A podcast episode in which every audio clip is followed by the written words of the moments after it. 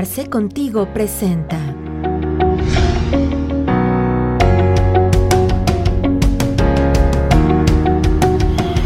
Hola amigos, muy buenas tardes, sean bienvenidos a sus sesiones de Arce Contigo. Es un placer de nueva cuenta estar con ustedes. Ya vamos a mitad del mes de enero y pues bueno, ya le empiezan a, correr algunas urgencias, algunos términos para cumplimientos fiscales. Y bueno, pues el día de hoy hemos tenido a bien pues platicar un tema creo que por demás interesante para muchos contribuyentes, algo que pues bueno, en este año vamos a tener pues nuevas incorporaciones o nuevos cumplimientos y me refiero específicamente al tema del reciclo, que si bien ha sido un tema de simplificación para la autoridad, que, que, quede claro que ha sido un tema de simplificación para la autoridad, no tal para el contribuyente, pero que vamos a estar afrontando, pues bueno, nuevos cumplimientos, como es el tema de la declaración anual justamente de este reciclo, y pues bueno, ya a, a un año de su, de su incorporación, pues estar viendo cuáles son las repercusiones de su permanencia, de su salida, de sus cumplimientos, etcétera, y todas estas cosas que son aplicables y que además están reguladas en estas reglas de carácter general conocidas como Resolución Miscelánea Fiscal 2023. Y para eso el día de hoy hemos invitado a dos amigos que, del canal, a dos amigos eh, personales a los cuales agradezco muchísimo que tomen el tiempo para estar con nosotros. Ustedes están viendo en pantalla, pero me, me permito presentarlos o darle más por el venida en primera instancia al maestro Octavio Rodríguez. Maestro, ¿cómo estás? Muy buenas tardes. Mi estimado Alex, muy buenas tardes, bienvenidos a todos, muchas gracias por la invitación y también aquí de compartir con el maestro Narciso. Muy buenas tardes a todos. Gracias, gracias Octavio, bienvenido. Ya como lo, advertía Octavio, pues también de la misma forma se encuentra con nosotros el maestro Narciso Vargas, a quien también, maestro, le agradezco muchísimo el tiempo, cómo está, cómo pasó el cierre de año. Mi estimado Ale, eh, un gusto siempre estar contigo, compartir foro con mi entrañable amigo Octavio, siempre es un placer, siempre aprendo de él mucho. ¿Y cómo pasamos el año? Pues con turbulencias, con cambios de último momento, como que la autoridad le gusta hacernos sufrir al final del año y ponernos, bueno, no, ponernos a estudiar, no, déjame corregir.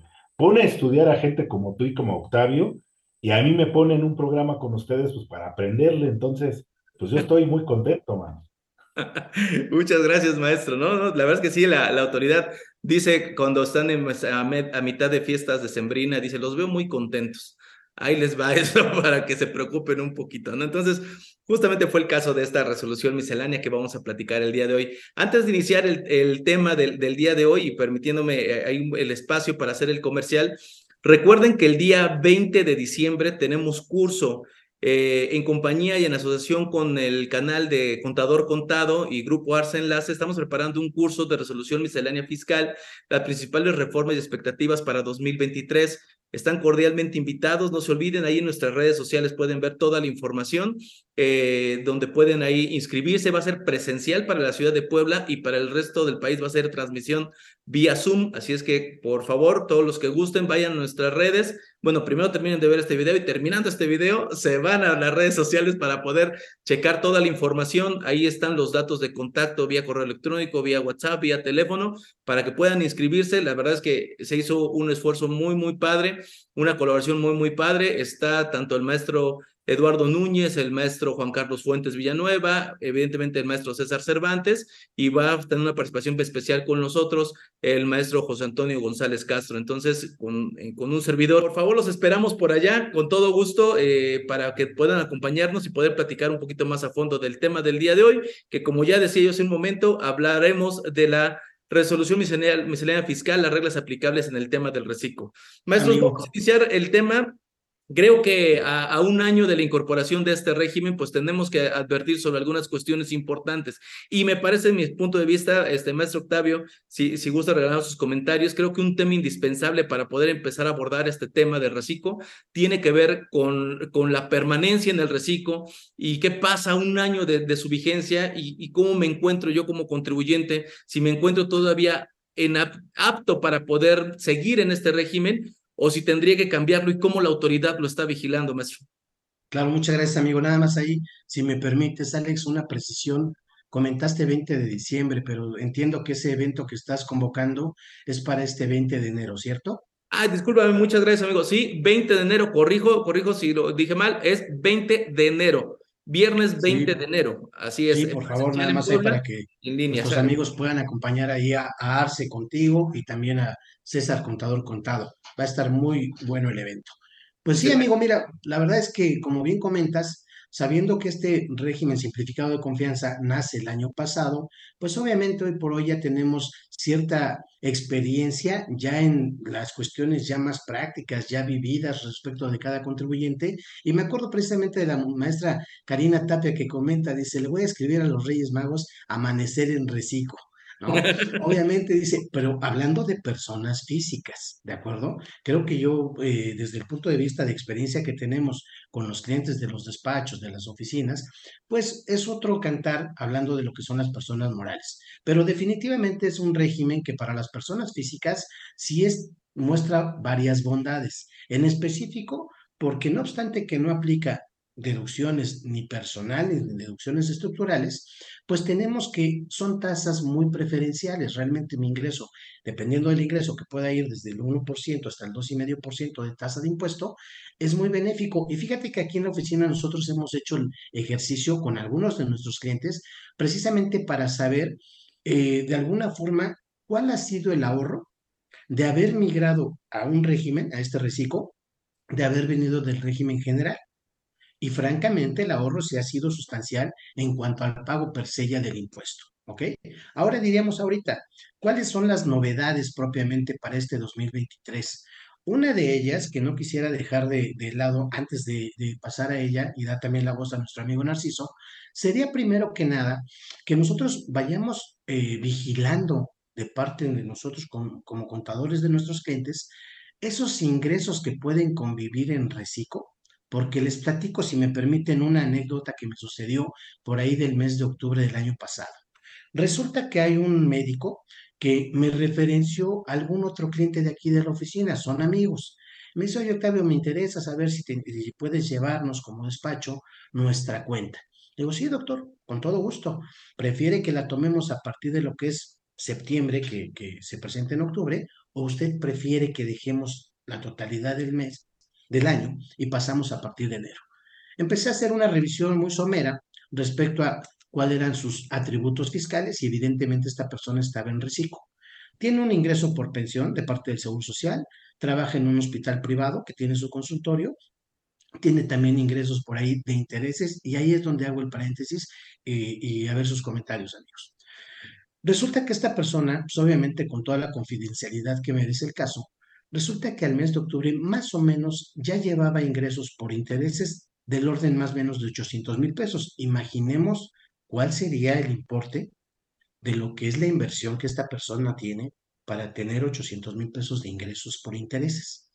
Cuando yo le empecé a comentar al médico y le digo, oiga doctor, tanto por el ingreso por pensión que estaría ubicado en el capítulo 1 del título cuarto, usted tiene ingresos del orden de tanto, más lo que ha facturado a partir de lo que es la consulta privada, que cree usted prácticamente para este mes de septiembre ya estaría rebasando, máximo octubre, va a estar rebasando el tope de los 3.5 millones de pesos. Eh, me dice, no le gustó, porque obviamente yo lo que le planteaba, y ahorita ya entramos al tema como tal, que les, especificaba respecto a las reglas de resolución miscelánea y lo que decía la ley hasta el año pasado respecto a que tenía que regresarse en un momento dado a presentar declaraciones complementarias por los periodos anteriores a la fecha en la que hubiera rebasado el límite. Le expliqué cuál sería el efecto, etcétera, y me dijo, no, como que no me conviene mucho la opinión de Octavio, mejor me quedo con la de mi contador, que al menos, si bien no tengo el contacto directo con él, al menos no me da tan malas noticias. Eh, ¿Por qué el tema, no? ¿Por qué el punto? Porque obviamente decimos, no, pues nos enfocamos a una situación que son pagos provisionales.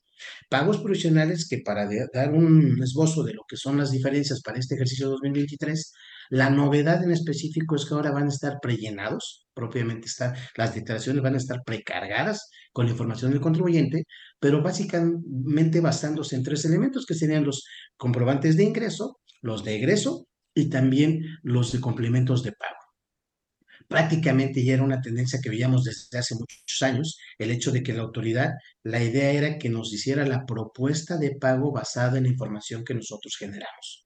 ¿Por qué el comentario? Si nos basamos nada más a la parte de lo que es mi pago provisional y no vislumbramos a futuro en una declaración anual el efecto que pudiera tener, En el caso de este médico, pues ya les platico, no le gustó la idea que le pude aportar y en todo caso dice, no sabes qué, Octavio, pues como que las malas noticias a mí no me gustan, entonces creo que vamos a postergar, no sé si le vamos a llevar su cuenta ahorita a partir de este año, pero la decisión fue esa, ¿no? En específico, ¿por qué? Porque nada más hay que checar a futuro cuáles son los efectos que puede tener una persona física y no es el, es el caso del hocico. ¿Están de acuerdo? Total, totalmente de acuerdo. Me parece que es un ejercicio elemental el poder estar monitoreando ese proceso. Maestro, maestro Narciso, en, los, en comentario lo que nos, regalaba el maestro Octavio, hay dos cosas que me gustaría que abundara un poquito más a fondo.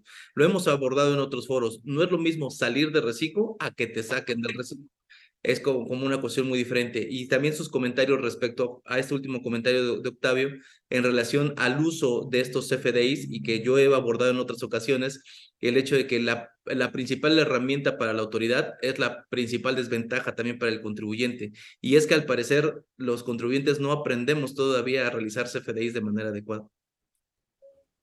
Sí, Ale, bueno, pues muchas gracias por permitirme el uso de la palabra. Coincido mucho con los comentarios del contador Octavio, hay que ser muy previsores. Hoy en día no podemos dejar nada a la suerte, vamos a llamarlo así. Y algo que me llamó la atención fue el comentario de, mejor me quedo con el criterio de mi contador como si el contador tuviera su propia ley. Si bien es cierto que tenemos una pugna en el ámbito profesional a veces con respecto a lo que interpretamos de, las, de ciertas disposiciones, la realidad es que ley solamente hay una, ¿sí? Y es a la que nos tenemos que apegar, nos guste o no nos guste tanto, como dice Octavio, dice el médico, prefiero irme de aquel lado porque de aquel lado me tratan mejor. Bueno, creo que pudiera ser a la larga un costo para el contribuyente, esperemos que no, porque pues bueno, se va a meter en un problema y cuando regrese con nuestro amigo Octavio seguro le va a costar más trabajo a él sacarlo avante, que seguro lo hará. Eh, ciertamente, eh, amigos, el, el, CFDI ha tomado una fuerza impresionante, pero todavía estamos en el umbral de lo que va a llegar a ser el día de mañana esta herramienta tecnológica para la autoridad. Hay que recordar que si bien es cierto que nuestro país es punta de lanza con respecto a la implementación del CFDI, hablando específicamente de él, la realidad es que en diferentes latitudes del mundo, el avance tecnológico se ha aplicado de manera ya bastante importante y nuestro país pues ha ido copiando ciertos modelos. No necesariamente el CFDI, pero sí el uso de la inteligencia artificial en materia tributaria específicamente. Fíjense que hace un par de días estaba viendo yo una película que ya es muy viejita, por cierto, hablo por mis canas, obviamente, esta película que habla de una estafa en un casino de Las Vegas, que la han de recordar ustedes por ahí con Brad Pitt y varios personajes. Ellos hablaban en aquel entonces de un software que estaba controlando las mesas de juego y decían, es imposible eh, hackearlo o, burlarlo porque mide la temperatura corporal, mide las reacciones en tiempo real de los jugadores, mide cómo se dilata la pupila, mide las reacciones incluso al caminar, la postura estar sentado. Y yo la estaba escuchando y ahorita colación de lo que dicen, bueno, es que realmente la autoridad hoy en día va a llegar a un punto donde prácticamente nos va a decir, ya con certeza que hoy no la tiene, cuánto es lo que debemos de aportar vía contribución. Eh, estamos viendo desde luego la antesala. Cuando en esta resolución miscelánea, que qué triste que sea una resolución miscelánea, ya nos dice, oye, voy a tomar elementos que mencionó Octavio, los comprobantes de ingresos, de egresos y los de pago, que este último jugador tiene todavía muchas aristas que se tienen que alinear, sobre todo la conducta del propio contribuyente, porque somos como que muy dejados a no hacerlos, porque no los entendemos, a no pedirlos, a no emitirlos, etcétera. Pero este jugador, el de pago, cuando logre su cometido, amigos, nos va a poner, pero así de manera muy precisa, la cantidad de contribuciones y el momento en que las debemos de, de, aportar. Entonces, insisto, para mí me parece que estamos en la antesala apenas, aún con todo el dolor de cabeza que esto pueda significar, de lo que en el futuro, a menos que pase otra cosa muy fuerte en este país, eh, nos depara ya. eh, la, fiscalización ha cambiado y viene evolucionando desde el 2012 por ahí, pero últimamente ha tomado un camino bastante veloz. Es muy intuitivo, los sistemas que utiliza hoy el, Servicio de Administración Tributaria son eh, bastante rápidos y lo único que necesitan, como todo sistema, es que la información que entre sea la correcta. Y es justo ahí donde me parece a mí que nos están educando como contribuyentes con todas estas cartas de invitación que realmente no tienen un fin recaudatorio, sino tienen un fin de alinear la conducta del contribuyente. Una vez que lo consigan, eh, híjole, va a ser una maravilla, por supuesto, pero ya va a haber muchos jugadores que van a quedar fuera de la escena, ¿eh? Yo estoy seguro que aquí Octavio, Alejandro, seguro, pero va a haber muchos que van a quedar fuera porque no saben jugar este juego. Sí, de hecho, a eso me, me trae a colación también que hace, pues cuando inició este tema del reciclo, hace un año prácticamente que, que estábamos platicando este tema, mucho contribuyente se había estado pues de alguna forma quejando o, manifestando en la cuestión de que se violentaba el, un principio que en ese momento se señalaba como tal, un principio de autodeterminación de las contribuciones. Eh, y atendiendo a eso también, por criterio también de la Suprema Corte, se ha determinado que como tal este no es un principio de las contribuciones, es una característica de la, de la determinación, la facultad está completamente por parte de la autoridad. Entonces, sin lugar a duda, también coincido plenamente en que hacia allá va a ir ese, ese procedimiento. Digo, tan es así que al día de hoy tenemos como una de las nuevas reglas, eh, maestro Octavio, para el 2023, la 31323, que habla sobre que la autoridad, cuando alguien se inscribe en el reciclo, va a vigilar si efectivamente cumple o no con los requisitos para este tema. Y no solamente es vigilar en la propia plataforma del SAT, porque así lo entendería yo. Recordemos que la autoridad tiene un, una base de datos que, que intercambia con otras autoridades y que pudiera determinar si es que un contribuyente estuviera o no en capacidad de ser un reciclo. Así es, mi estimado. De hecho, creo que por ahí va tu pregunta al respecto de que, a ver, vamos a ver la diferencia entre lo que sería que yo opte por salirme del reciclo o que tenga que abandonarlo. Y precisamente, fíjense, ahorita por lo que comentaba también el estimado Narciso, dice, bueno, mm, me viene a, la mente y lo que comentabas tú, Alex, al respecto de que, a ver, ¿en qué momento yo puedo optar por cambiar del reciclo?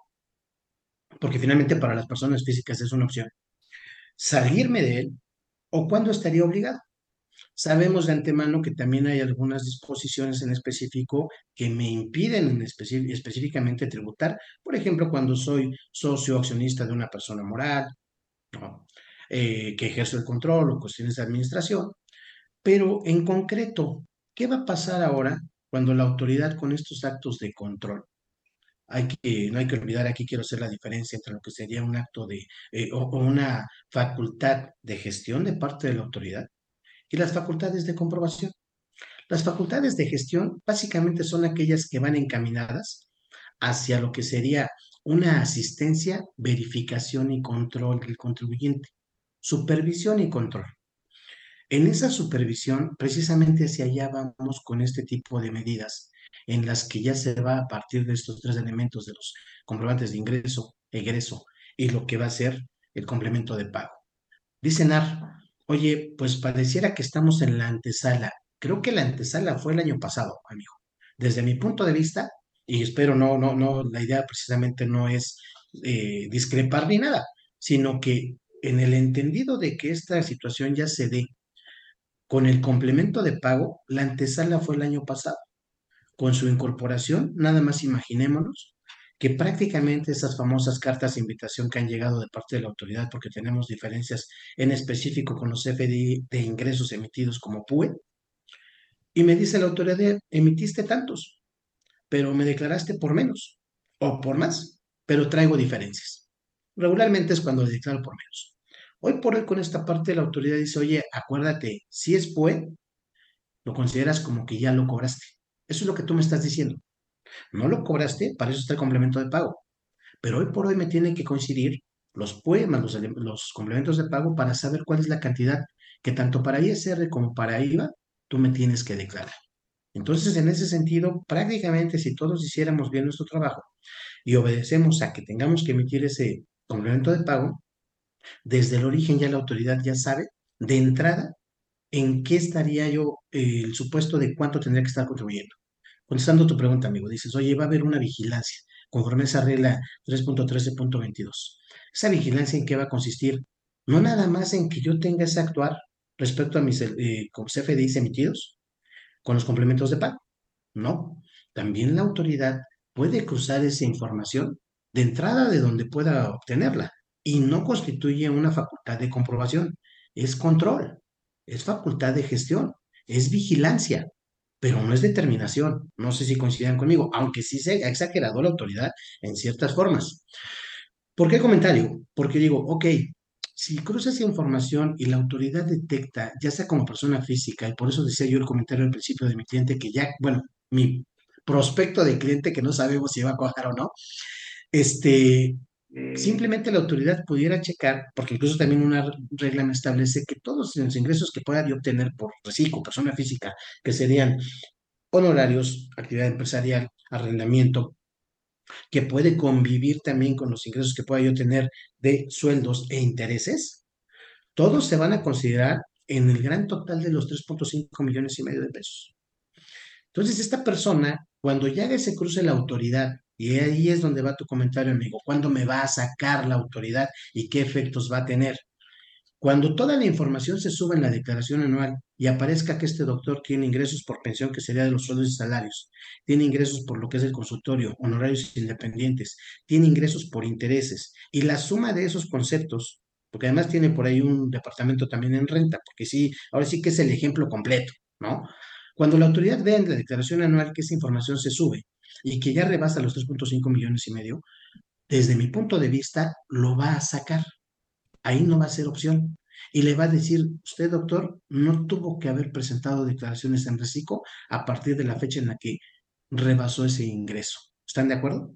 Esa es la diferencia entre yo optar por, por cambiar de régimen o cuando la autoridad prácticamente me va a retirar propiamente del, del régimen. ¿De acuerdo? Sí, claro, que además el tema viene a colación justamente porque cuando te retira la autoridad en, sus facultades que puede reclasificarte al, régimen que te corresponda, eh, según la, información que haya obtenido la autoridad a través de los diferentes medios, tú no puedes volver a regresar al tema del reciclo. No es lo mismo que si yo en algún momento por las condiciones que tengo, porque a lo mejor me hice socio de otra empresa, a lo mejor rebasé el límite de los 3 millones y medio o los 35 millones en el caso de la persona moral, que yo salga el siguiente ejercicio, si yo vuelvo a reducir mis ingresos, puedo volver a optar por el tema del reciclo. Pero en caso contrario, cuando me sacan, yo ya no puedo regresar. Es una de las características esenciales de este tema. Eh, en, este, ejercicio que nos estás comentando, eh, el maestro Octavio, maestro Narciso, hay como que dos presiones que me gustaría que nos ayudaras a hacer. Uno, cuando yo tengo, cuando estoy en este supuesto donde tengo ingresos por salarios y por intereses que conviven perfectamente con reciclo, que esa es una parte importante, ¿cómo debo de presentar justamente el tema de la declaración anual? Porque ese, ese tema eh, obviamente aborda para las personas físicas a partir del mes de abril, pues vamos a tener el supuesto en con que ya tengo que presentar mi primera declaración anual de reciclo y pues si tengo estos, estas características, esa sería una primera pregunta, ¿cómo debo de presentarla? Y dos, otra pregunta que ha surgido de manera muy común en, redes sociales, el tema de que de las plataformas digitales, que también es, es este tema del que vienen estas reglas 3.13.3, en donde me dice, oye, este, tú tú plataformas digitales puedes o no puedes ser reciclo y poner, por, por supuesto, ya un, un punto determinante por parte de la autoridad que se estuvo especulando mucho durante todo el año, si sí podían, si no podían, si debían o no debían, maestro. Sí, Ale, muchas gracias. Bueno, pues justamente estas reglas que se acaban de publicar hace unos días nos dan la pauta en este sentido de qué hago cuando tengo diferentes ingresos. En mi declaración anual los tengo que calcular por separado. Y eso tiene un efecto, obviamente, porque al no acumular o al no revolver, vamos a llamarle, permítanme el término coloquial, los ingresos, pues obviamente cada uno va a tener su propio tratamiento y el impuesto sobre la renta va a ser distinto en cada régimen. Es lo que está buscando la autoridad, es decir, no me revuelvas manzanas con peras, ¿sí? Lo de sueldos con sueldos, lo de reciclo en reciclo y el resultado, de manera eh, inevitable, Alejandro Octavio va a ser que cada uno va a pagar un impuesto y estoy seguro que la suma va a ser mayor que si yo los integrara eh, de manera conjunta, vaya. Eso es lo que va a ocurrir y, y por eso lo separo. Ok, y en el tema de plataformas digitales, maestro. Fíjate que en el tema de plataformas digitales, Ale, no recuerdo honestamente, pero me parece que ahí sí puede ser reciclo si tienes plataformas digitales. Eh, fíjate que nosotros estuvimos revisando el tema justamente de las plataformas y justamente en esta regla que les he de 3.13.3 nos señalaba que, que las personas, al ser un régimen obligatorio el tema de plataformas digitales, no deberían de tributar en reciclo por esos ingresos. Sin embargo, eh, y es un tema bien, bien, interesante eso que, nos comenta usted, porque si fuesen, o sea, si, si las actividades estuvieran con, fueran, tuvieran otros ingresos que no fueran de plataformas digitales, todas las actividades tendrían que irse al régimen general. En ese sentido, me parece que la regla está señalada de esa forma. Entonces, o eres, o eres plataforma digital o eres completamente régimen general, porque no se podrían combinar. Y esa es una de las excepciones que me parece delicadas porque pareciera que les es más conveniente el tema del reciclo a las plataformas digitales, porque veamos las retenciones que tienen en materia de IVA, en materia de impuesto de la renta, y obviamente rebasan por mucho la tasa tan pequeña que tiene el tema del reciclo, ¿no? Entonces, ese, es un, ese es un tema bastante interesante, pero que bueno, también la autoridad se ha pronunciado, lo ha dejado muy, muy en claro desde las reglas anteriores y ahorita con estas reglas, eh, diciendo que pues bueno, prácticamente no, no van a poder ser, van a poder convivir en este sentido. Eh, me parece que otras, otro tema importante que debemos de abordar es justamente el tema del, del acreditamiento del IVA que, ahí en estas reglas de acreditamiento del IVA, la 3.13.18, 3.13.19, que ya se refieren al acreditamiento, eh, me parece que vale mucho la pena también señalar, porque a pesar de que las personas físicas, como bien ya sabemos, no aplican deducciones en el tema del reciclo, en el tema del IVA no existe un régimen de reciclo, maestro Narciso. Más bien es un régimen normal, a pesar de que la autoridad, y ese es un tema que yo luego le critico porque a veces es muy difícil entender las reglas que la propia autoridad emite. ¿ya? Yo le critico mucho a la autoridad que de repente con los nombres que le pone a los formatos, a las declaraciones, a diferentes circunstancias termina confundiendo. Porque en el caso, por ejemplo, del IVA, cuando estás en, régimen simplificado de confianza, el formato, el, el, formulario de la declaración y pagos se llama IVA simplificado de confianza, cuando eso no existe. Pero, pero bueno, al final de cuentas, a lo que quiero llegar es que en el tema del IVA, si bien yo como persona física reciclo, no puedo realizar deducciones, sí necesito tener mis comprobantes eh, digitales, fiscales digitales, para poder hacer los acreditos respectivos de IVA, maestro Narciso. Sí, sí, es, es correcto, Ale. Fíjate que ese tema, bueno, ya había causado ahí eh, cierta incertidumbre cuando apareció solo en ley, pero cuando viene resolución miscelánea, pues lo aclara y nos dice perfectamente que aun cuando el comprobante no tenga una utilidad en el cálculo o en la determinación del impuesto sobre la renta, sí la va a tener para efectos de calcular el impuesto al valor agregado. Entonces, el contribuyente está obligado a solicitarlos y a llevar el control, obviamente, para poder hacer este acreditamiento con todos los requisitos que exige renta, porque hay que recordar que para que el IVA sea acreditable, tiene que cumplir con los requisitos que marca la ley del impuesto de la renta. Más importante aún, me parece a mí que, que ahora en estas reglas vuelve a incorporar, como ya lo decía Octavio, el comprobante de pago y se vuelve fundamental porque en la regla anterior no lo contemplaba, únicamente decía emitidos y recibidos y ahora agrega y los de pago. Entonces, insisto, eh, y, voy a hacer también un comentario. Eh, cuando yo mencionaba que es la antesala, es porque no es lo mismo tener en una norma o en una regla, como es el caso del que estamos hablando, una disposición si ésta no se lleva a un ejercicio práctico. Es como el uso del CFDI para efectos del costo de ventas. Ahí está, pero hasta el momento la autoridad no le ha dado ese peso, no le ha dado ese marco para que ya sea algo que vayamos a, que vaya a tener incidencia, vaya, en el cálculo de las contribuciones. Por eso mencionaba yo que es la antesala, porque hoy en día ya nos dice, y ya empieza a usar, ¿eh? Porque de no usarlo, pues mira, el efecto va a ser este, ¿no? Sí, sí, totalmente. Y, y, aquí hay dos cosas, este, maestro Octavio, que me gustaría señalar en específico con las reglas del IVA y a ver si estás de acuerdo conmigo. A mí hay una cosa que me llama mucho la atención en la 31318, que habla justamente de este derecho al acreditamiento que debería cumplir los requisitos del 5 del IVA, que es justamente lo que el maestro Narciso nos comentaba. Pero hay una cosa que me llama mucho la atención que, que, la propia regla dice que tratándose de personas físicas que se dediquen al sector primario, nosotros sabemos que tienen una parte exenta de hasta 900 mil pesos, que ahorita platicaremos también de esas reglas. Pero a mí me llama mucha atención que en el tema de IVA me dice que procederá el acreditamiento siempre y cuando se pague el impuesto, se pague el impuesto por los ingresos exentos.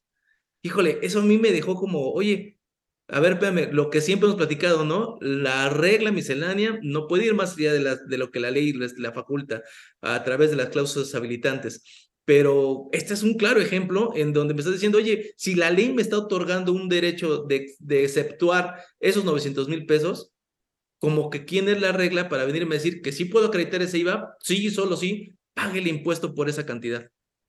Así es, amigo. Y de hecho, fíjate, aprovecho tu comentario porque finalmente esta regla en específico también causó el mismo revuelo el año pasado respecto de esos famosos 900 mil pesos, ¿no? Y tan es así que también debemos de decirles a nuestros amigos que nos acompañan aquí con, en Arce Contigo, el que no todo, por el hecho de que venga de parte de la autoridad, necesariamente es preciso y es eh, válido. Un ejemplo de ello. Eh, decíamos que cuando una persona física rebasa 3.5 millones de pesos, lo que me establece ley es que yo deba de presentar a partir del siguiente mes en el que esto ocurra, presentar mi aviso de modificación de obligaciones y presentar mis pagos provisionales a partir del siguiente mes en el régimen general. Pues la misma resolución me decía, no, regrésate a partir del primer mes del ejercicio y presenta declaraciones complementarias. Yo hice el ejercicio tal cual, porque sí estábamos por pasar con un cliente, hicimos ahí otra situación precisamente para que no lo brincara, y decía, oye, ¿y cuál va a ser el ejercicio que tendríamos que hacer? Y la, y la resolución me decía, regrésate desde enero en adelante y presenta declaraciones complementarias. De entrada, primera precisión, yo no puedo presentar una declaración complementaria en el régimen general cuando no he presentado una declaración normal. Ese ya es una corrección que precisamente están haciendo para este ejercicio. Ya al momento de tener ese supuesto, ya no me menciona que sean declaraciones complementarias, resolución miscelánea, ¿eh? Sí. Quien, sí me lo, quien, me lo menciona es ley del ISR. Pero la ley del ISR me dice, rebasaste tus ingresos en el mes de septiembre, a partir de octubre preséntame en el régimen general, acumula todos tus ingresos, aplica todas tus deducciones a que tuvieras, derecho en todo caso, y determina el impuesto a partir del mes de octubre por ingresos y deducciones acumulados.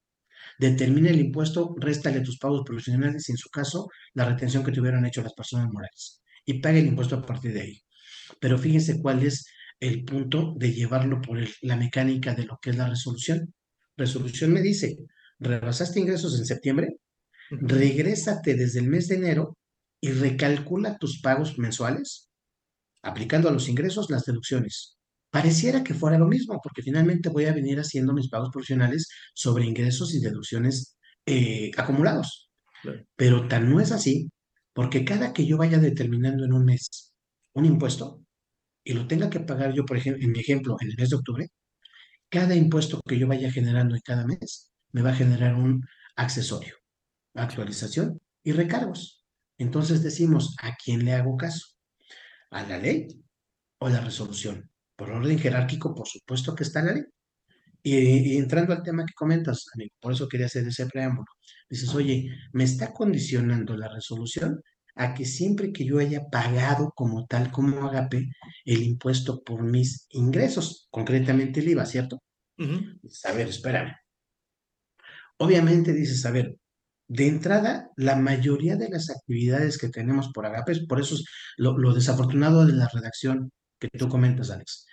Porque si sabes, la mayoría de los ingresos que puedo tener por agapes, obviamente van a aplicar o ya sea una tasa del 0% o que estén exentos. ¿Estamos de acuerdo?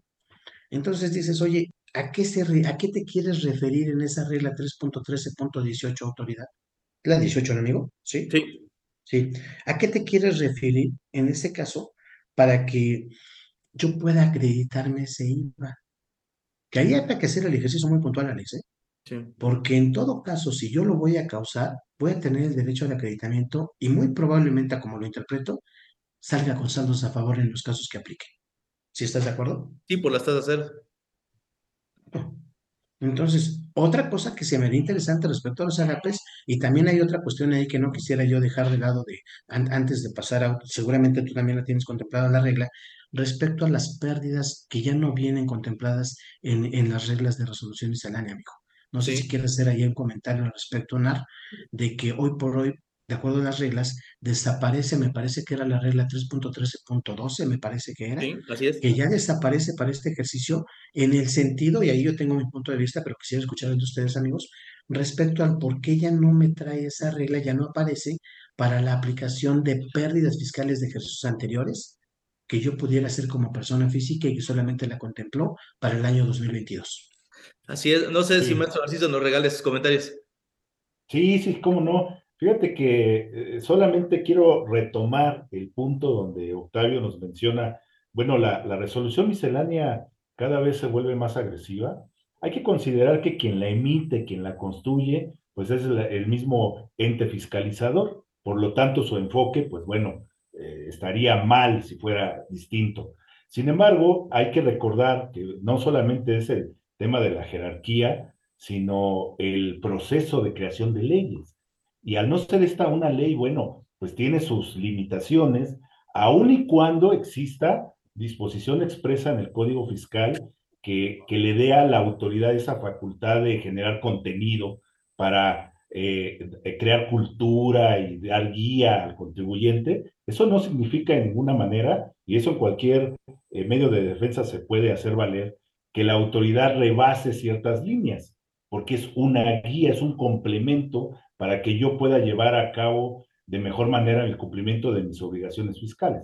Bueno, partiendo de ese punto, eh, desde ahorita yo diría mi, postura y estoy seguro que la de ustedes eh, irá encaminada en ese sentido eh, también, quizá no al 100%, habría que ver cada uno, pero pues obviamente la, la resolución miscelánea tenemos que tener cuidado con lo que diga, no significa que lo tengamos que llevar a cabo, ¿sí?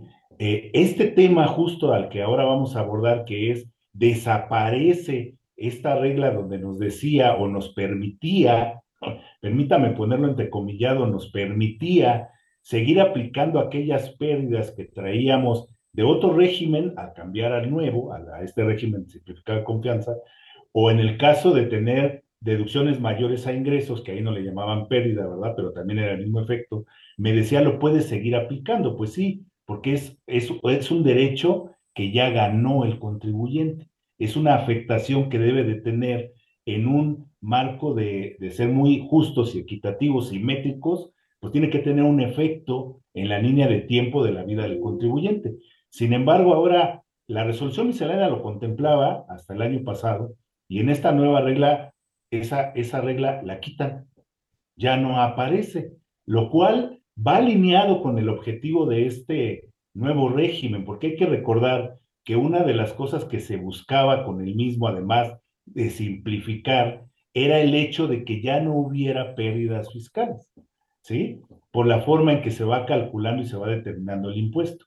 Pero una cosa es eso, que sobre la marcha vayas evitando, digamos, este elemento, y otra es que aquel elemento que ya existe y que tiene su impacto en el tiempo, pues de un plumazo, o mejor dicho, con una goma, no lo quiten, porque bueno, no tendría, y desde mi punto de vista también, esa afectación, es más, ni siquiera la deberíamos de tomar en cuenta, porque viene en una regla de resolución miscelánea, y yo le haría caso indudablemente a lo que marca la ley.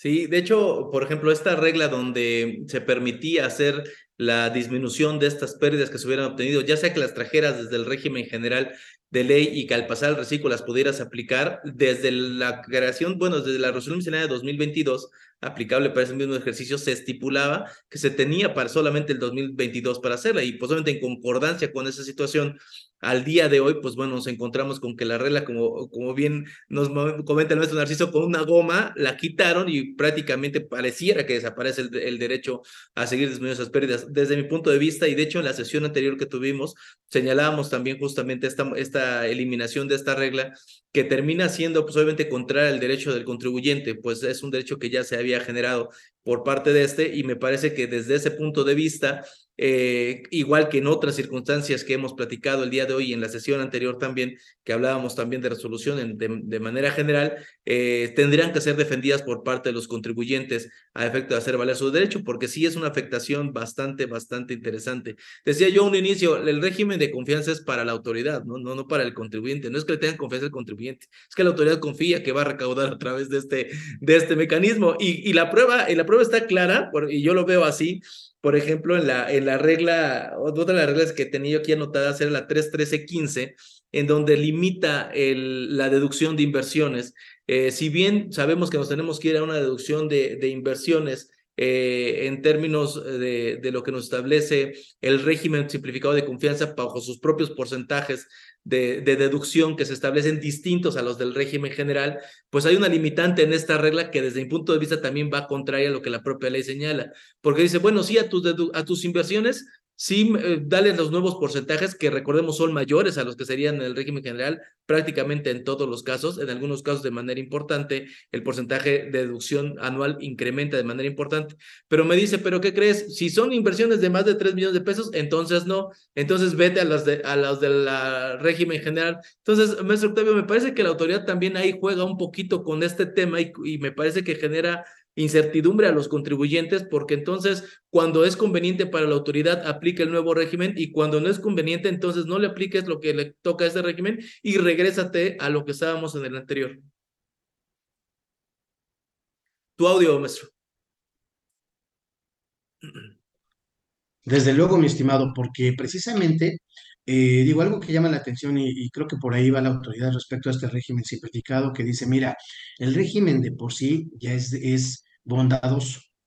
Las tasas aplicables, realmente, por mucho que tú pudieras estar en los límites de los 3.5 millones de pesos, lo más que vas a poder pagar son 87.500 pesos de impuesto, ¿no?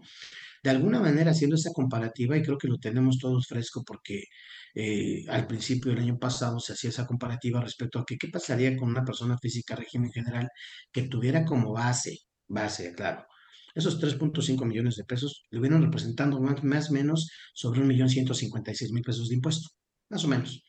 Y obviamente decimos, oye, y yo si tuviera ese ingreso bruto de 3.5 millones, lo más que puedo llegar a pagar son 87.500. Por lo tanto, pareciera que en una cuestión ahí de proporcionalidad, que también hace rato que comentaba el, maestro Narciso, de eh, eh, la aplicación, tuve el gusto de compartir foro con un abogado la semana pasada, y que me decía Octavio, así concretamente amigos, ¿eh? dicho desde un, la perspectiva de un doctor en Derecho, que dice, Octavio, ¿cuándo vamos, ¿cuándo vamos a hablar de la inconstitucionalidad de la resolución miscelánea? Dije, no, hombre, pues olvídate, ¿no? Ya con eso ya me dijo todo, ¿no? Así, y, y, Dios mediante lo vamos a invitar, y, y, quizá también aquí lo invitemos, amigo, para, para que comparta también aquí en Nace. Pero obviamente, viniendo desde el punto de vista de un doctor en Derecho, dices, ah, caray, ¿no? Pues sí está, está fuerte el comentario, porque obviamente la aplicación que yo le voy a acabar dando a la resolución miscelánea, cuando va en contra de una situación de los derechos de los contribuyentes, en específico que hablábamos, oye, el remanente de mis pérdidas ¿quién me lo va a reponer? ¿Por qué? No, es que de por sí la tasa es bondadosa, del 1 al 2,5%. No, espérame, no puede estar arriba de lo que ya per se es el derecho del contribuyente. Oye, pues es que pareciera que entre la autoridad y nosotros pareciera que en esa confianza le quiere hablar como de cuates. Mira, Tabo, ¿a qué te quejas de tus pérdidas? Si de por sí vas a pagar bien poquito. No, espérate, güey, pues si a mí es mi derecho que me corresponde. Si de ese poquito todavía puedo pagar menos, va a ir en una cuestión de proporcionalidad. ¿Por qué en todo caso aquí me quieres hacer esa diferencia? O al menos incluso sería un caso para la araña, realmente para, para ubicar y decir, oye, autoridad, ¿y en cuáles son tus métricas? ¿En qué te basas para decir, es que esto realmente me va a generar una proporcionalidad a los contribuyentes respecto a que si pasan sus inversiones de 3 millones de pesos, entonces hazte un collage y dale el tratamiento del régimen general? Estoy de acuerdo, autoridad, pero demuéstrame en todo caso cómo fue que llegaste a esa conclusión. No sé si me explico. Sí, sí, totalmente, ¿no? Que se justifique el hecho de por qué está transgrediendo de esa forma, pues la base del impuesto como tal, ¿no? Porque Oye, que porque ya es, bajito de por sí el impuesto. Oye, ¿puedo seguir teniendo un beneficio que me estás quitando el remanente de mis pérdidas? ¿Pudiera pagar todavía menos? Pues por supuesto que sí es un derecho. ¿Por qué me lo estás quitando, dejando de lado? Es un derecho, autoridad. Y hay muchas cosas ahí al, respecto que comentar. Adelante, por favor. Yo tengo una idea así leve de por qué te la está queriendo quitar. Miren, hay que recordar que cuando la, el legislador eh, crea este nuevo régimen simplificado, tenía pues proyecciones interesantes, no solamente en el monto a recaudar, sino en la cantidad de contribuyentes que se iban a subir. Nos hablaban por ahí de 10 millones de contribuyentes, no llega ni a 3. Y lo, lo recaudado pues tampoco está muy lejos. Por eso es que limitar el tema de las pérdidas, limitar el tema de los activos, Alejandro, es, es importantísimo, sobre todo, fíjense bien, eh, una de, uno de los sectores económicos que tiene mayor presencia eh, en, nuestro país tiene que ver con la tecnología, ¿sí? Y entonces, en materia tecnológica, pues hablamos de ordenadores, de computadoras, de todo tipo, y hay que recordar que esa deducción de inversiones se vio bastante beneficiada con este nuevo régimen. Ah, eres empresa de tecnología y si inviertes más de 3 millones sale, te dice el excedente, el grupo, además dice el grupo, porque vaya, no es que digas, esta computadora, los 20 mil todavía, 19 mil 900 los puedo meter dentro de los 3 millones y la diferencia no, dice el conjunto, es decir, no me fracciones los activos. Entonces, seguramente ese activo que por un peso ya iba a rebasar, lo tengo que mandar a, la tasa anterior de, deducción, le, nos pone ese candado, ¿por qué? Porque estás deduciendo demasiado. No me estás pagando si te permito que las pérdidas las sigas arrastrando. Esa me parece es una muy buena razón y a lo mejor si yo estuviera de aquel lado también diría, híjole, creo que aparte de las tasas tan bajas, este, le estamos dando otros incentivos que pudiéramos eliminar para que la contribución se vaya para arriba, ¿no? Y estoy de acuerdo, amigo. O sea, visto desde ese sentido de parte de la autoridad, dices, oye, es que ya son muchos beneficios. Sí, manito, pero el, perjuicio que yo tuve al, tener la afectación de una pérdida en periodos anteriores, ese quién me lo va a resarcir. La misma tasa, porque es muy bondadosa. Creo que no va por ahí en cuestiones hablando de derecho sí, totalmente, totalmente de acuerdo, de acuerdo con ambos. Eh, no sé si también les ha pasado, porque en este ejercicio ya tuvimos este tema. Recordemos que hay una regla que venía desde el 2022 al respecto de que estas personas, tanto físicas como morales, que tributaban en reciclo, eh, maestro Narciso, tenían dos, dos ventajas o dos, sí, dos prerrogativas adicionales. Uno, el no enviar contabilidad electrónica y el otro, no enviar la DIOD. ¿Ok? Pero no sé si a ustedes les llegó a pasar, pero nosotros sí tuvimos casos de, de reciclos que en la opinión de cumplimiento aparecía la obligación de la DIOT y por más que mandaba uno casos de aclaración, pues nomás no se quitaba y había que estar mandando este, este tema de la DIOT. No sé cómo, cómo lo vieron ustedes durante todo este ejercicio, maestro. Sí, fíjate que tienes razón, Ale, y te platico otra. Y luego voy a dar una recomendación, si me permites. Por favor. Eh, devoluciones de IVA. ¿Sí? Haces tu, haces tu este, solicitud de devolución de IVA y la autoridad te hace el primer requerimiento y te pide el adiós cuando estás en este régimen. Y lo mismo, ¿eh? Mandas como parte de la contestación de todo el requerimiento en este campo en particular, que bueno, de acuerdo a la, a la, ley y a la resolución miscelánea, pues no estás obligado a, y no, ese es un elemento para que te la, te la rechacen, no te, te, te la niegan, pues. Eh, y la recomendación sería, si me permiten y si Octavio nos acompaña algún día, pues que esta, este tipo de pláticas las demos en, en, en, estas entidades del Servicio de Administración Tributaria, porque ellos emiten las reglas y no las leen.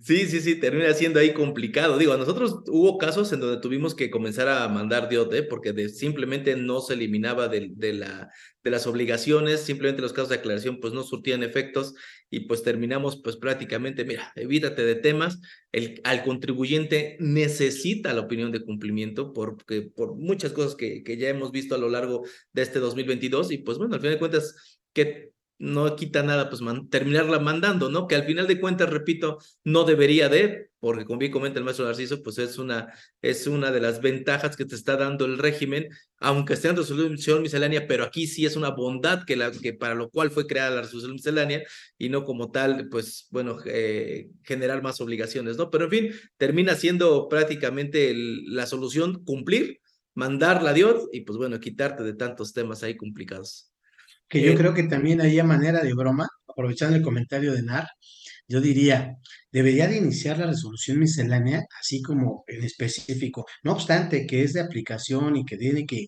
eh, mm, llevarla a cabo, la aplicación de la resolución el contribuyente, tendríamos que iniciar con una cláusula que diga, para efectos de la aplicación correcta de esta resolución, el Servicio de Administración Tributaria deberá tener los programas, sistemas administrativos para que corra cualquiera de estas reglas.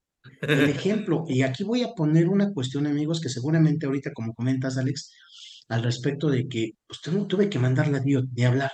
Hay contribuyentes, pensemos ahorita, yo lo hice desde la semana pasada con algunos que nada más estamos esperando el día 2 de enero para decir, persona moral, necesito cambiarla de régimen. ¿Por qué? Porque ya uno de los socios está colgado de otra persona moral mercantil.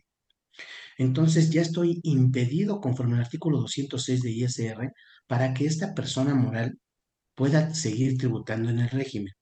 Aquí se ve muy bonito en la resolución miscelánea el que diga, que cuando una persona moral necesite cambiar de régimen por encontrarse impedido para tributar en el reciclo, tendrá que llenar su aviso de actualización de actividades conforme a la fecha de trámite 71 diagonal Código Fiscal de la Federación. ¿Ok? Tratas de entrar y la aplicación en específico no está disponible, no contempla ese tema, el que yo diga, oye, pues estoy llenando otra vez mi, mi cuestionario de actividades pero no me hace la aplicación para cambiar de régimen. No obstante que estoy impedido para seguir tributando en reciclo. Y pongo el mismo caso ahora para una persona física, que por alguna situación el año pasado estuvo impedido para tributar en el reciclo, viendo la bondad que tiene, pues digo, sabes que ahora sí me voy a cambiar, ya bajé a esa persona física de una persona moral que teníamos ahí este, empolvada, porque ni siquiera tuvo operaciones, ya se enajenaron las acciones, independientemente de que se pudiera liquidar esa persona moral, pero ahorita estamos en condiciones de poderlo pasar al reciclo y que goce de esas bondades. Sin embargo, por eso la cláusula que digo que para la aplicación específica de todas las reglas establecidas en esta resolución miscelánea, el Servicio de Administración Tributaria se compromete a que todos los sistemas administrativos corran de manera perfecta.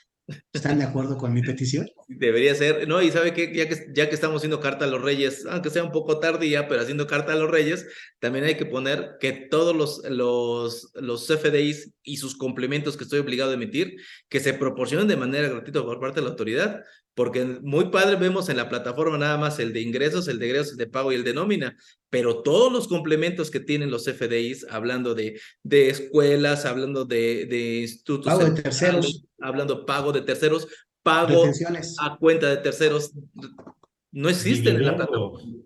No, existen en la plataforma. Aparte, los pocos packs que hay aprovechan ese tema y bueno, te, carísimos los folios. Eh, mira, eso finalmente es parte del costo administrativo, creo yo, que funcione bien, sin mayor problema, pero sí la autoridad tendría que ser una cuestión ahí muy importante respecto a que estas reglas realmente corran de acuerdo a sus sistemas. Ahí sí yo estaría de acuerdo, a este, pero si vas a poner una regla que en la práctica es de difícil o imposible ejecución, pues es letra muerta. Sí, sí, totalmente, totalmente complicado. Sí, sí, sí, nada más que recordemos que el código dice que el Servicio de Administración Tributaria está obligado a poner un mes antes una emisión gratuita, ¿sí? y, y, de poner a disposición todos los elementos un mes antes de su vencimiento, o sea, de, su aplicación como tal. Ahora fíjate, ahorita, eh, para que no se pase el tema, independientemente de que Alex trae un eje temático, y perdón, amigo, que te que lo proponga así, pero en el caso, por ejemplo, ahorita que decías, me vino a la mente la cancelación, ¿no? La cancelación de CFDIs respecto a lo que sería un régimen simplificado de confianza, que hoy por hoy ya se amplía, concretamente hablando de lo que son los CFDIs globales. ¿no? Así es. Que hoy por hoy se amplía el plazo con esta resolución a que yo pudiera cancelar en un momento dado, a más tardar el día 17 del mes posterior. CFDIs globales. ¿Por qué el comentario? Porque precisamente, y créanme que lo dije a manera de broma, pero dicen entre broma y broma la verdad se asoma, y sí es una petición real, porque dices, oye, tú misma autoridad me complicas mi actuar, porque si yo por resolución tengo esos periodos, cuando tú tomes como base lo que yo te estoy manifestando en mis FDIs, tanto de ingresos, ahora de egresos, porque también se eliminó la regla que me permitía realizar lo que eran las deducciones y modificaciones, ¿no? Aplicarlas. ¿Por qué? Tiene sentido. ¿Por qué? Porque pues, ya va a tener el de ingreso, el de egreso y el de complemento de pago, ya tiene todos los elementos. Pero oye, autoridad, primero verifica, porfa, que realmente tus controles corran de manera correcta conforme a la información que yo te voy a dar. Yo me voy a comprometer a ya no emitir comprobantes PUE si no lo estoy cobrando en el mes. Yo me comprometo. Yo voy a emitir también mis CFDIs de egresos cuando así aplique y mis complementos de pago. Eso me voy a comprometer. Pero tú checa, autoridad, que realmente lo verifiques de manera correcta. ¿Por qué? Porque cada que tú me mandas una eh, carta de invitación, me quitas tiempo para que yo te aclare cosas. Porque estás partiendo de situaciones que tú ya estás suponiendo y que al final del día a mí me acabas quitando tiempo que no voy a poderlo recuperar simplemente por el hecho de que tus controles no corren de manera correcta. Si ahora ya tengo yo la posibilidad con esta regla de poder cancelar incluso los siguientes 17 días, primeros 17 días del mes siguiente, oye autoridad, pues chécate bien. Antes de cualquier juicio, chécate también que jales todos los elementos para que cuando me vengas a tocar la puerta, yo te pueda aclarar si es que hay lugar a, una aclaración. Pero antes de eso, no me quites el tiempo, no mandes de manera masiva, porque aunque sea por una aclaración por mi portal, ya tengo que invertirle tiempo que no tenía destinado para ese fin. ¿Estamos de acuerdo? Sí, pero yo creo que también en ese tema hemos abordado en otras ocasiones que el hecho de las cartas de invitación que la autoridad está mandando y que seguramente para esta modificación que hay en resolución miscelánea al respecto de cartas de invitación y exhorto, en donde ya no solamente van a corresponder a obligaciones de pago, declaración o de diferencias, sino va a corresponder a todas las obligaciones fiscales y háblese actualizaciones del RFC, contabilidad electrónica, domicilio fiscal, todo prácticamente va a estar a través de, de las, estas famosas cartas de invitación. Creo, amigo, que la autoridad ese ejercicio lo realiza más allá del fin recaudatorio, que si bien es cierto, es, es el fin inicial, me parece que también la autoridad pretende tener una presencia más efectiva con los contribuyentes, ¿no? Que te sientas observado, dicen por ahí, ¿no? Que, que sientas que te está respirando aquí en el, en el oído para que sepas que pues bueno, desincentivar un poco los, algunos esquemas agresivos, los temas de evasión, de ese tipo de cuestiones, ¿no? La autoridad yo creo que también está jugando a ese juego con el tema de las cartas de invitación, pero coincido plenamente en que los sistemas al menos deberían de reconocer las obligaciones que per se nos está poniendo la autoridad, ya sea en reglas o ya sea a través de las resoluciones. Hay, una, hay un tema que, que, que también no quiero dejar pasar porque me, también me llamó mucho la atención y que es, es materia de esta eh, miscelánea 2023 que es la incorporación del artículo 17D del Código Fiscal de la Federación en muchas de las reglas. ¿A qué me refiero con este, con este tema del 17D? Y, y maestro Narciso, si me regala sus comentarios al respecto, porque este 17D lo que me señala es prácticamente la corresponsabilidad que tienen los socios de una empresa para que le pueda ser negada por parte del SAT la firma electrónica y el certificado de sellos digitales a la persona moral cuando el socio u otra persona moral donde que pertenezca a este mismo socio, eh, pues se encuentra en supuestos de no localizado, en supuestos de cancelación de sellos digitales, en supuestos de 69B, evidentemente, y de todos los del 17H bis, que en ese 17H bis correlacionado con los que hace referencia este mismo, son más de 100 supuestos. Hay una corresponsabilidad cuando tus socios se encuentran en esos supuestos para que a ti como persona moral te nieguen tu firma, electrónica y te nieguen tu certificado de sellos digitales. Y la autoridad en esta, en esta resolución lo está, incorporando ese supuesto. Eh, lo hemos abordado otros, en otros casos, este maestro Narciso, pero me parece que es importante abonar sobre, sobre lo importante que es cuidar a toda la organización que está vinculada directamente con tu empresa, porque si uno se porta mal, va a impactar en todos los demás. Sí, sí, sí, para, para muchas cuestiones, ¿no? Digo, obviamente la parte eh, impositiva es materia nuestra y es la que más nos debe de interesar, pero hay una cantidad de cosas que se tienen que cuidar ahí, como es el tema de prevención del lavado de dinero, por ejemplo, ¿sí? que van encaminadas justamente a cuidar todas las líneas de acción y de todas las personas, que al final son las que hacen a los entes económicos.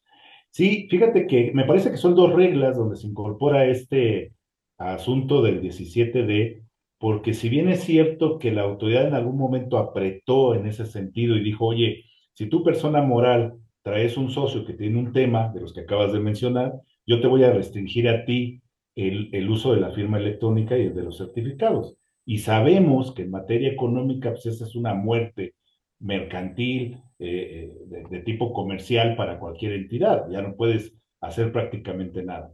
Y entonces en estas reglas viene a darle una salida, en estas nuevas, donde le dice, bueno, si te encuentras en una situación de, este, de esta índole, puedes venir a la administración y en esta administración de manera física, con la ayuda del personal, puedes eh, mandar tus declaraciones y hacer tus, tu facturación, bueno, tus comprobantes fiscales digitales, lo cual me parece atinado, aunque el origen de por sí está viciado, vaya, la autoridad tampoco tenía por qué ser tan coercitiva, eh, tomando en cuenta que hay una individualidad, Alejandro, ¿sí? Pero bueno, parece que recompone un poquito el camino aquí, y si no mal recuerdo, son dos o tres reglas donde hace mención a esta facilidad, vamos a llamarle así. Es correcto, maestro. Sí, de hecho son tres reglas en lo que lo señala. Sí, efectivamente, yo creo que también hay como que recompone un poquito el camino, porque al atar de manos a la persona moral, eh, obviamente transgrediendo esa individualización que tienen patrimonialmente y de responsabilidad tanto la física como la moral como entes independientes, lo está transgrediendo completamente con este 17D. Entonces, es un tema importante, pero también para que sepan las personas que se, pueda, se pueden encontrar en este supuesto, que sepan que tendrían que presentarse a la administración para poder realizar de manera física sus declaraciones mensuales, anuales, etcétera, ¿no? Maestro Octavio, creo que hay un tema que tenemos que abordar ya para ir cerrando la sesión porque se tiene que abordar forzosamente, que, que fue eh, motivo de muchas pláticas, de muchas sesiones y de muchos comentarios a lo largo del 2022, que era justamente el tema de la exención, en este caso de las personas físicas, en el régimen eh, por actividades exclusivamente del sector primario, y esta exención de los 900 mil pesos, que si le retenían, que si no le retenían, que si declaraba, que si no declaraba. En términos generales, maestro, porque son tres, cuatro reglas las que hablan al respecto a partir de la 326, me parece, a 329, 31329, este, pues cómo quedó este tema, por fin eh, se, se, le retiene, no se le retiene, declara, no declara, lo exenta o no lo exenta, maestros. Sus comentarios, por favor. Sí, amigo, de hecho, esa parte pues prácticamente estamos hablando de que se repiten situaciones del año pasado, ¿no? Al respecto de no dejar esa claridad en específico de parte de la autoridad. Recordemos ahorita que e, esta regla en específico tuvo dos modificaciones en 2022, porque al principio estaba súper ambigua, después la autoridad lo corrigió y al final, pues ya la dejó la, la definitiva. Sin embargo, el punto prácticamente se repite para este ejercicio. Lo que me dice es, oye, si tú eres una persona física agape, y el 100% de tus actividades las realizas este, como, como tal, como agape, tus ingresos los obtienes por esas actividades, pues de entrada vas a tener una extensión respecto de presentar tus declaraciones mensuales y la anual, ¿ok? De entrada.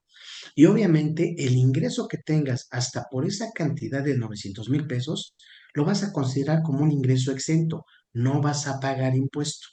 Sin embargo, se repite esa misma regla y me dice, cuando tú lo rebases, a mí me gustaría una claridad como decir, a partir del mes siguiente en el que tú lo rebases, por el excedente pagarás el impuesto. La redacción no me dice eso. La redacción lo que me establece es que yo agape, cuando haya tenido esa exención, en el mes en el que rebase, me voy a quitar, se me va a quitar esa eh, eh, facilidad de no presentar declaraciones ni mensuales ni anuales y voy a tener que pagar el impuesto por la totalidad de los ingresos, mi estimado. Y entonces dices, oye, a ver, ¿qué quiere decir? Que si yo tengo 900 mil un pesos, ¿realmente voy a acabar pagando el impuesto por la totalidad o por el peso que me excedí? ¿De acuerdo? En principio diríamos, pues tiene que ser por la totalidad. Mm. Así quedó redactado como tal. Y adicionalmente tendría yo que estar presentando mis declaraciones mensuales y también la obligación de presentar mi declaración anual. Obviamente, ¿cuál es el punto? Oye, ¿Cuál es, digamos, la, el fondo de tener esa exención para los agapes? Precisamente que no paguen el impuesto por ser un sector primario, por ser un sector eh, especial y específico, pues no debería de pagar el impuesto por eso. Pero también aquí viene otra situación adicional. ¿Qué pasa si a mí no me hicieron retención? O sea, también una persona moral tiene la obligación, pero se supone que a partir de los 900 mil pesos. Yo le tengo que informar a la persona moral que le estoy dando esos bienes o servicios que todavía estoy exento y por lo tanto no me haga una retención.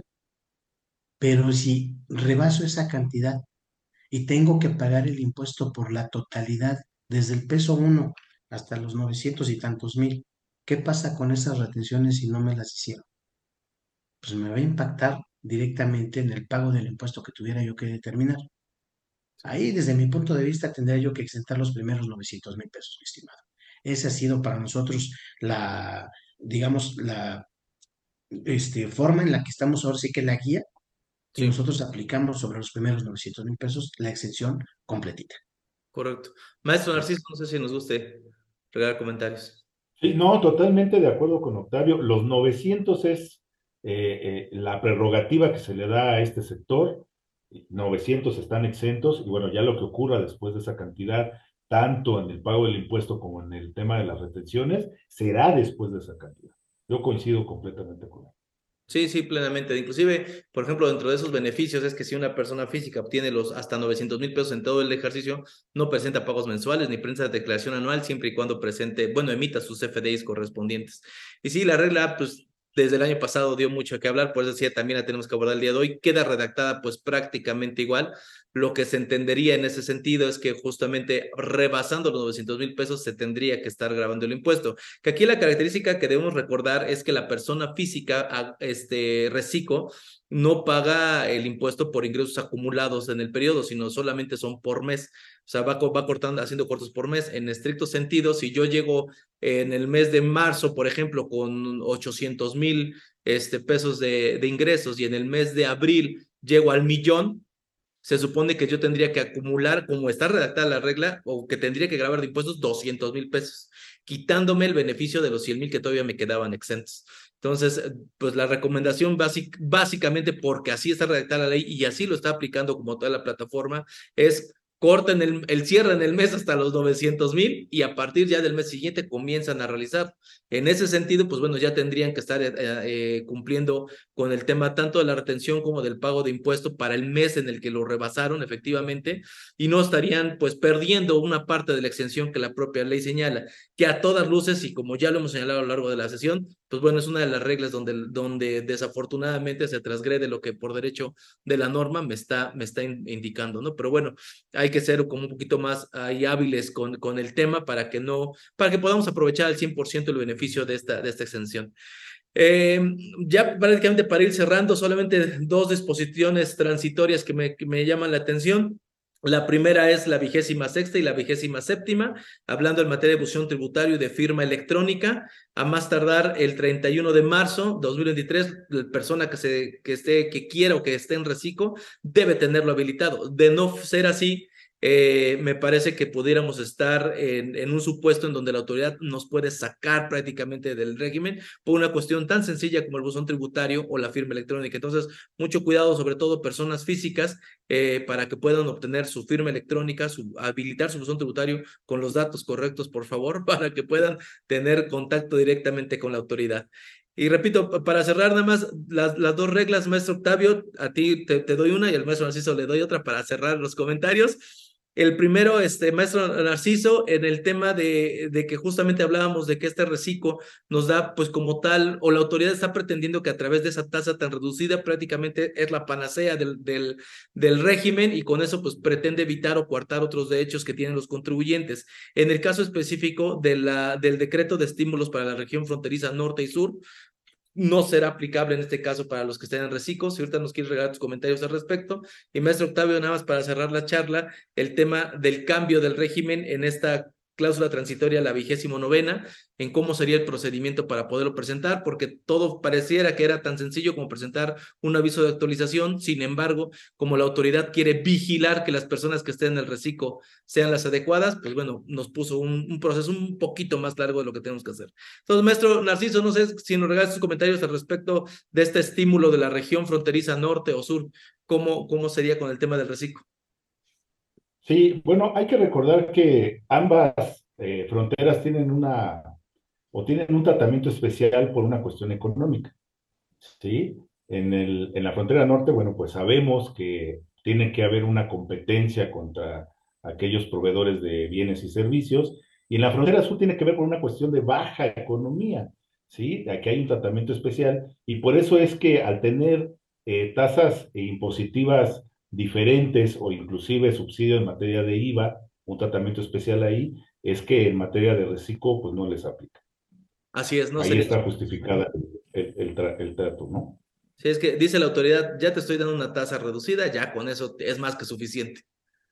Sí, aunque tiene que ver con una cuestión económica, insisto, o sea, básicamente ese es el, el objetivo del por qué se hace de esa manera.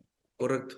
Muchas gracias, maestro Narciso. Maestro Octavio, no sé si nos gusta comentar al respecto de este de cambio de reciclo para el 2023, aquellos que estaban en reciclo y se pasan al régimen general o viceversa.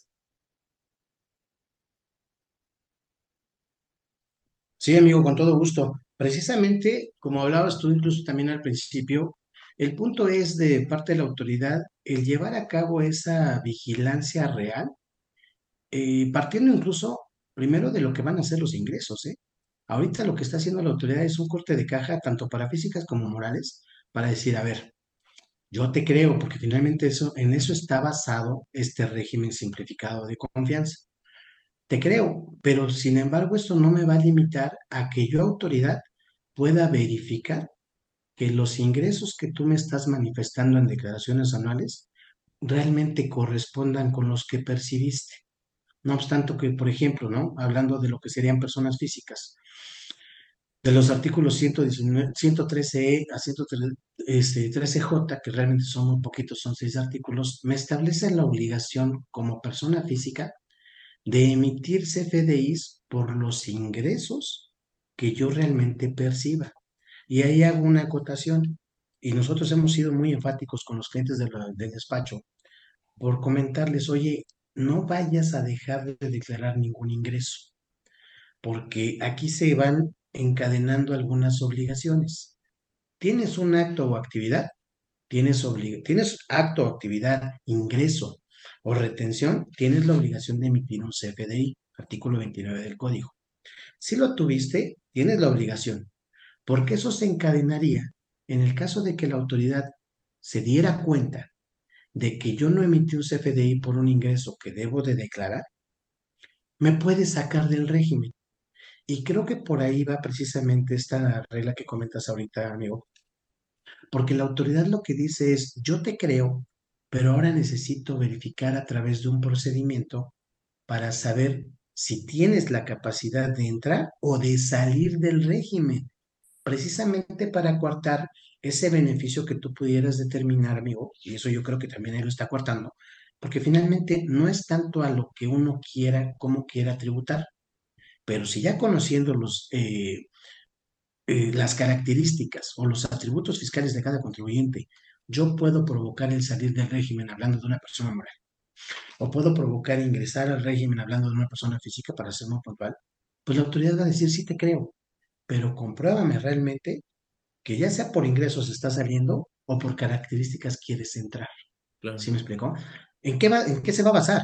En que finalmente la autoridad yo le voy a tener que presentar ese aviso, esa, esa forma, 71 diagonal código fiscal, pero le tengo que dar elementos específicos para que sepa en cuanto a mis ingresos, que son los reales, y que toda la información o las características que me llevan a entrar o a salir del régimen están totalmente comprobados. Sí, claro, al final de cuentas en el 2022 vimos en algunos casos unas migraciones masivas hacia el reciclo, ¿no? Tanto de físicas como morales. Al día de hoy la autoridad dice, no, no, espérame, ahora sí, con los elementos que tengo, después de un ejercicio de, de, de, de, vivencia de este reciclo, entonces si voy a comprobar que efectivamente cuentas con las características. De otro modo, pues a través de este servicio o solicitud que estás realizando, te la apruebo o no te la apruebo. Y si no te la apruebo, pues ¿qué crees? No puedes hacer cambios del régimen.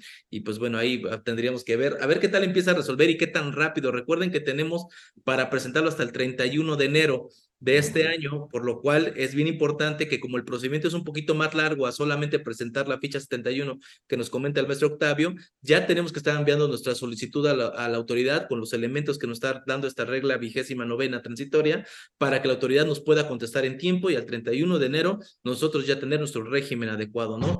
Ese tema es, es bien, bien, bien importante. Pues bueno, eh, maestro Narciso, no sé si nos quiere regalar sus últimos comentarios de la sesión, eh, sus recomendaciones y pues bueno, sus comentarios que tenga. Sí, Ale, muchas gracias. Bueno, pues primero agradecer la invitación. Siempre es un gusto compartir con ustedes.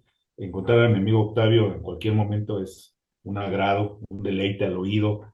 Eh, mira, dentro de las seis reglas que se adicionan para este año, una que no comentamos y es importante también, es que si no presento mi declaración anual en tiempo, la autoridad me va a poder cambiar de régimen.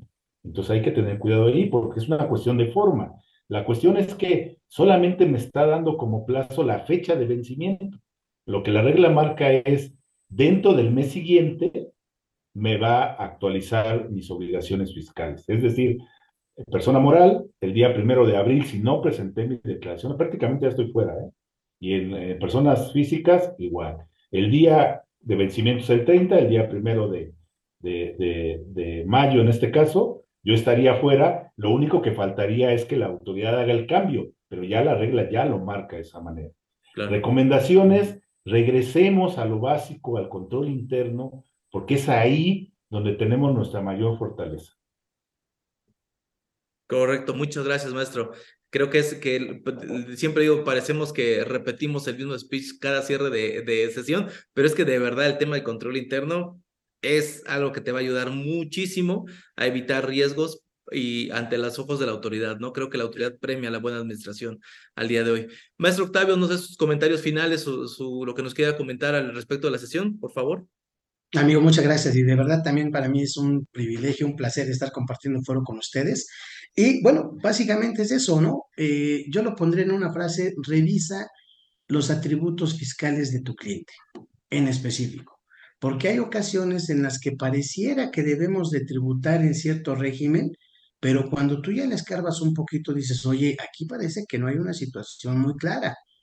A partir de esos atributos, ubica esa parte, dicen los abogados, en el hecho imponible, que sería la hipótesis real en la que tiene que casar, que checar o que encuadrar la parte de la actividad que estás realizando como hecho generador. Hagamos ese corte de caja y digamos, a ver, realmente, y también a nuestros clientes que tengan esa confianza de compartirte todo lo que realmente tienen como ingreso, precisamente aprovechando estas bondades de tasas tan bajas para que realmente podamos evitar en un futuro una situación desagradable de parte de la autoridad, porque hay que tomar en cuenta que hoy por hoy ya la autoridad va a tener un poquito más la lupa sobre las actividades, los ingresos de cada contribuyente. Y tiene todos los elementos. Muchas gracias, amigo, de verdad, por la invitación. Un placer estar con ustedes. Al contrario, le agradecido siempre nosotros de recibirlo. Usted es su casa cuando gusten. Maestro Narciso, maestro Octavio, muchísimas gracias por el tiempo que han tomado para estar con nosotros. Siempre es un placer platicar con ustedes. Siempre se la pasa uno muy bien y bueno, espero que las personas que nos hayan acompañado en esta sesión, pues también hayan tomado nota de todos los comentarios que nos regalaron los maestros en esta sesión. Eh, no me queda más que agradecerles, maestros, muchísimas gracias por su tiempo, agradecerles a todas las personas que nos hicieron favor de acompañarnos en esta sesión. No olvides que eh, tenemos curso eh, de las reformas fiscales aplicables para 2023 este 20 de enero, ahora sí lo dije bien, este 20 de enero presencial para la ciudad de Puebla, en línea para el resto del país, para que por favor vayan a nuestras redes sociales, tanto de Contador Contado como de Grupo Arce Enlace. Prácticamente nos cuentas en todas las redes, tanto Facebook, Instagram, YouTube, este, TikTok. Prácticamente estamos en todas las redes para que por favor ahí vamos a estar subiendo la información para que te inscribas, nos acompañes. El evento va a estar fabuloso que viene pues personas que tienen muchos, muchos años viviendo en este tema, que están en el día a día, y pues bueno, además, pues bueno, con la presencia del maestro José Antonio González Castro, el maestro Juan Carlos Fuentes Villanueva, el maestro Eduardo Núñez Bautista, por supuesto el maestro Cervantes y un servidor, vamos a estar platicando de todos y otros temas muy, muy interesantes al respecto de este 2023. Les agradecemos muchísimo el tiempo que han tomado para estar con nosotros, nos vemos en la próxima sesión de Arce Contigo. Invitamos a seguirnos en nuestras redes sociales.